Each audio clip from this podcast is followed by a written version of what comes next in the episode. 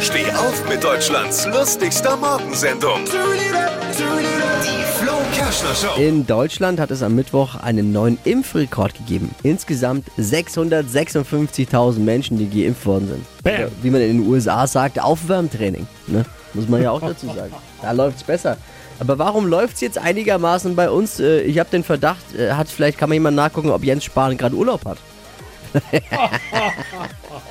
ja, super, so viel Impfung in einem Tag. Die Flo Show ist der Meinung, das ist Spritze. Verstehst du? Das ist Spritze. Ja, okay. Lass mal. Alle Gags von Flo Kerschner in einem Podcast. Jetzt neu, bereit zum Nachhören. Flo's Gags des Tages. Klick Hitradio N1.de.